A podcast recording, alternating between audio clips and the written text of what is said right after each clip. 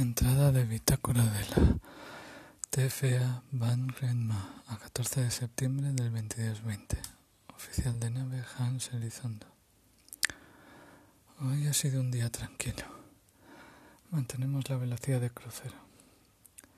La agua me ha informado que ha conseguido reenlazar las partes del archivo de la República que faltaban, que no, las que estaban roto el acceso. Casualmente son sobre todo información sobre la TFA. Así que el agua estaba echando humo.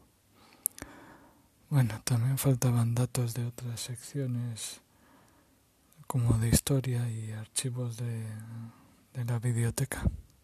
Fin de entrada.